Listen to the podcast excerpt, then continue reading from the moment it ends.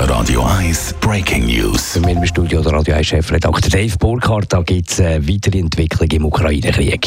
Ja, es ist ja eigentlich in den russischen Medien schon gemunkelt worden, dass der Wladimir Putin sich heute dürfte in einer Rede an die Öffentlichkeit wenden. Jetzt sind da erste Details bekannt worden. Der Wladimir Putin hat heute Morgen eine Teilmobilmachung von den russischen Truppen verkündet, vom russischen Militär. Das Ganze, das äh, passiere wegen der Verteidigung von der Gebiet und Russland. Es gehe auch um die Befreiung vom Donbass, hat der Wladimir Putin da dazu weiter gesagt. Was das konkret bedeuten könnte, die Teilmobilmachung, Mobilmachung, das kann man im Moment noch nicht genau sagen, aber das ist im Moment Stand der Dinge. Wladimir Putin also heute Morgen seine Truppen zu einer Teilmobilmachung beordert. Weitere Informationen bei uns in den News.